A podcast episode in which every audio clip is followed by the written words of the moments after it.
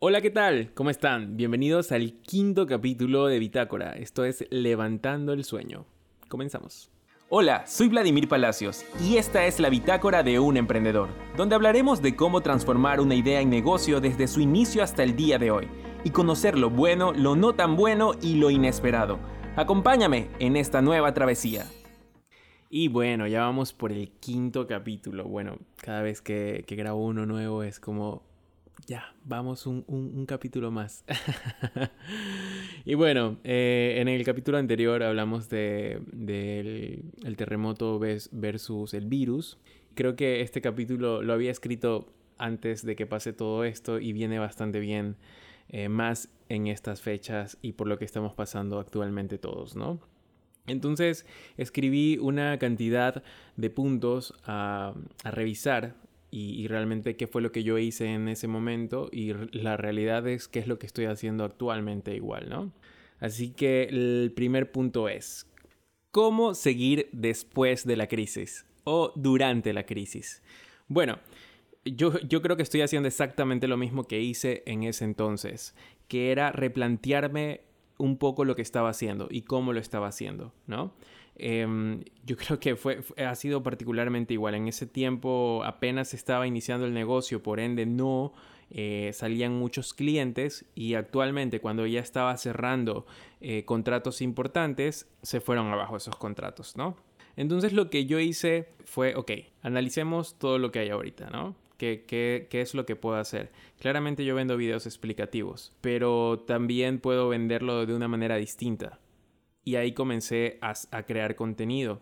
Entre uno de los contenidos que creé fue una story. Eh, bueno, ya vengo haciendo stories animadas, pero fue, fue, que creé un mensaje en todo este tiempo para el COVID.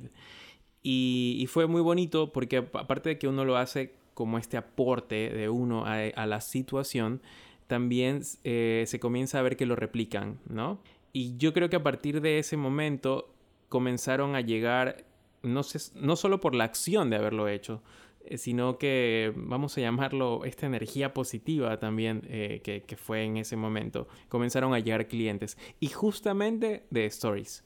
Y en el camino ya comenzaron a salir videos explicativos. Entonces yo creo que esa es la parte fundamental. O sea, eh, ordenar tus ideas y entender que en ese momento sí, a veces uno tiende a ponerse triste o desesperarse, pero hay que Ok, respirar hondo y ver qué es lo que uno puede hacer.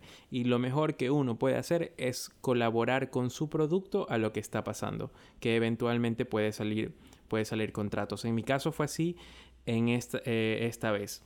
Pero en la anterior fue de que me uní a otra empresa, ¿no? Que ahí entró el tema del el segundo punto de replantear tus prioridades. Mis prioridades en ese tiempo era hacer dinero, ¿no? Y mis prioridades en este tiempo es salvaguardar mi, empresa. Ya no es tanto hacer dinero. Claro, hacer dinero es importante, pero ahora ya como tengo una empresa, tengo un estudio, una marca, eh, ya trabajos y, experiencia, lo que yo quiero es que mi empresa no muera en el camino, ¿no? Eh, entonces en ambos casos lo que comencé a decir, ok, ¿qué es lo que tengo que hacer para que no, que, para que no pase algo malo? Para, que no, para no quebrar eh, actualmente y para en ese tiempo eh, no, no cerrar a los meses de haber, haber querido, haber arriesgado a salir a emprender, ¿no? Em, y ahí, bueno, eh, ¿cómo podemos hacer para replantear prioridades? Bueno, ver lo que nos da, nos da dinero, ¿no? hablando puramente de, ser una persona rentable o de un como freelance o como emprendedor.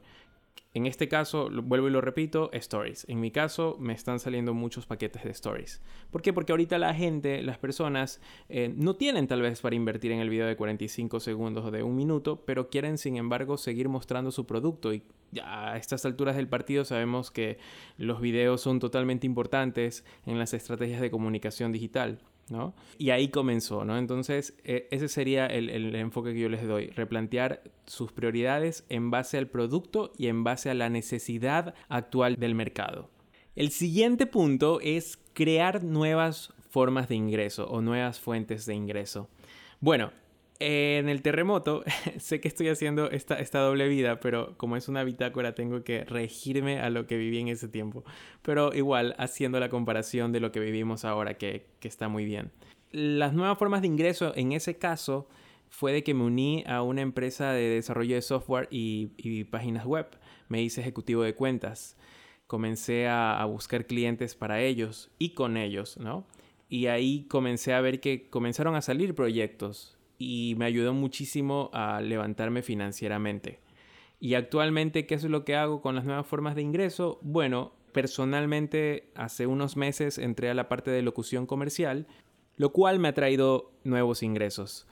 ¿Por qué hice esto? Bueno, porque siempre me ha gustado locutar. Parte de los videos de Inspira los, los locuto yo. Entonces era algo que siempre he querido hacer. De hecho, me fui a estudiar locución comercial y actuación de voz en México en estos dos últimos años y bueno, ya les contaré de eso. Esta es la primera temporada de Bitácora, es, hace cuatro años. Y bueno, lo que hice fue hacer un demo, o sea, fue primero, primero hay que creer en uno, ¿no? Bueno, yo dije, ok, ya vengo haciendo las voces de alguno de los videos explicativos de mi propio estudio, ¿por qué no me lanzo a hacer la locución comercial de, comerciales de televisión o de otros videos explicativos, ¿no? Y así fue como hice un primer demo con un buen amigo, eh, Afro Audio, un gran ingeniero de audio y músico, donde hicimos el demo y comencé a averiguar, comencé a preguntarle a algunos amigos y amigas sobre contactos de agencias de publicidad y eventualmente comenzaron a salir los contratos, ¿no? Entonces así fue como yo generé nuevas formas de ingreso. Ok, tengo el estudio, sigo trabajando en Inspira, pero a manera personal trabajo como locutor comercial. Ok, vamos al siguiente punto y este en particular es mi favorito, que es transformar el miedo en entusiasmo. ¿Cómo pasa esto? Bueno, me tomó muchísimo tiempo averiguarlo, pero siempre lo he venido haciendo. Simplemente que a la medida que uno va vamos a ponerlo con el término que es creciendo como persona y como, como emprendedor, se da cuenta que los retos se vuelven más fuertes, ¿no? Primero uno sale, ah, sí, voy a emprender con todo ese, con todo ese entusiasmo, pero después ah, comienzan a haber miedos. Entonces, ¿cómo comienzas a transformar ese miedo de nuevo en entusiasmo? Ese es el gran reto de cada uno. A mí me ha, a mí me ha pasado de todo realmente, que, que ya, ya, ya a estas alturas del partido ya tengo como esa misión interna de, pensamiento de cuando tengo miedo, ok, transfórmalo en entusiasmo. O sea, es la única manera de la que, en la que yo puedo seguir. Porque es complicado. O sea, cuando viene el miedo, cuando viene el miedo a tu mente, vienen muchas cosas más si lo dejas ahí. Entonces no es conveniente. Así que los invito a eso, a transformar el miedo en entusiasmo. ¿Cómo hacerlo? Bueno, hay muchas maneras. Mediten, tómense un tiempo, aprendan a respirar, eh, yo aprendí ejercicios de respiración en algún momento, de hecho lo sigo haciendo, y ayudan a, oxigenar el cuerpo, donde uno se siente más tranquilo y comienzas realmente a analizar tus pros y contras. Y créanme, créanme, que muchas veces hay más pro que contras. Lo que pasa es que estamos distraídos y no nos damos cuenta de lo que tenemos. Así que ya saben, transformen el miedo en entusiasmo. Bueno, este tema en cambio es muy financiero y es la austeridad te vendrá bien por un tiempo. ¡Wow! Esto lo vengo a aprender ahorita. En ese tiempo no mucho. Bueno, en ese tiempo no tenía ya, pero ahora eh, a, nivel, a nivel personal me he vuelto bastante austero. O sea, al punto de, o sea, de hacer realmente un, un control mucho más específico de ventas, cobros, de movimiento personal, de movimiento empresarial. A ver, se los pongo así. Estoy abriendo un Excel en vez de un blog de notas, que así lo hacía con, anterioridad, que decía, ok, ya me pagó este cliente, este me debe el 50%, esto tengo que pagar la casa aquí. Lo hacía con un blog de notas y no es lo mejor, siempre hay que tener un Excel para llevar un control muchísimo más grande. Eso es importantísimo, o sea, creo que la parte financiera, y lo he repetido creo que en todos los capítulos, pero créanmelo, y ahora lo sé más que nunca, la parte financiera es brutalmente importante. Y sí, dirán algunos que escuchen el podcast, ay Vladimir, claro que sí, pero a ver, todos nos olvidamos, realmente todos nos olvidamos porque tenemos, a veces digamos que estamos ganando bien y ya tenemos el cálculo en la mente o en el blog de notas, pero no, no estamos siendo conscientes de que realmente hay que llevar un control muy específico de ello. Y, ahí, y ahí hay que, hay que entenderlo. Y que eso, eso tiene que ser parte de uno mensualmente, ¿no? No, no, no digo que todos los días entren y vean qué fue lo que, eh, qué es lo, en qué lo que han gastado, qué es lo que ha entrado, no. Estoy diciendo que lleven de una manera bastante consciente el control de gastos de su empresa. Y en estos tiempos, o de, o de tu persona, en estos tiempos más todavía es importante saber que hay que crear un presupuesto para emergencias. ¿Cuándo son las emergencias? Cuando realmente no, no entra mucho, mucho dinero a la empresa o, o, tú como freelance no has cerrado contratos, ¿no? Entonces ahí es cuando activas esta parte de, de emergencia, pero eso no quiere decir eso no quiere decir que vas a vivir mal, te vas a apretar un poquito, pero no vas a vivir mal y vas a estar bien. Eso por la parte de austeridad. Vas a estar bien, te lo prometo. Ok, y este es el último punto. Divisa una oportunidad y replantea nuevamente. ¿A qué me refiero con esto? Bueno, hay muchas veces que nos va a tocar pivotear el negocio, o sea, cambiarlo, cambiar rápidamente, probar qué es lo que en ese momento necesita el consumidor y adaptarse a eso. Si bien puede ser muy radical al punto de comenzar a dedicarte a otra cosa, o puedes comenzar a ver esas oportunidades en el momento preciso con tu producto. Eh, una, una amiga que es fotógrafa tuvo que dar un paso a un lado. Eso alguna vez conversábamos con ella, que no se trata de dar un paso atrás, sino más bien un paso a un lado. ¿Por qué? Porque eso te ayuda a divisar tu nicho, tu negocio, tu carrera, tu talento en sí. La oportunidad de verlo desde afuera lo comienzas a ver de una manera distinta y comienzas a decir, ah, ok, aquí fallaba.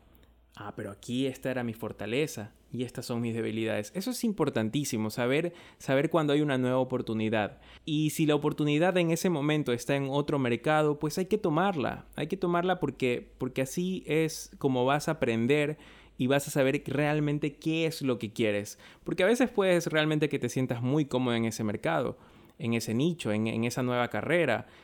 Y digas, ok, pero esto también me gusta, ¿no? Y dejes a un lado lo que estabas haciendo como también por necesidad te tuviste que mover y está muy bien porque sabes que vas a tener un respiro existencial y económico. Por eso digo, siempre está bien. No hay que, realmente no hay que tomar con negatividad es, esos, esos momentos, ¿no? Porque realmente son oportunidades para comenzar a ver tu carrera profesional, tu empresa, tú como freelance, tu vida en general, ¿no? Porque al final del día es nuestras propias vidas, ¿no? Y, saber cómo nos sentimos en, el, nuevo, en la nueva oportunidad que estamos viendo para replantearnos si realmente queremos seguir ahí o volver más fuertes, más fortalecidos a lo que realmente estábamos haciendo y a lo que realmente queremos hacer. Entonces, en tiempos de crisis hay que ver eso. Estos creo que son puntos importantes que, que, en serio se los comparto porque me ayudaron en alguna etapa y me ahorita que los estoy viendo de nuevo me siguen ayudando y lo sigo haciendo, ¿no? Así que pues nada, hasta aquí llegó el quinto capítulo, espero que les haya gustado, que estén bien, que todos estén sanos y un abrazo virtual para todos. Chao. Y recuerda, esta es una historia desde mi experiencia. Las herramientas que decidas tomar crearán una bitácora totalmente nueva. Y si solo pasaste a entretenerte, espero haberte sacado una sonrisa. Muchos éxitos y adelante.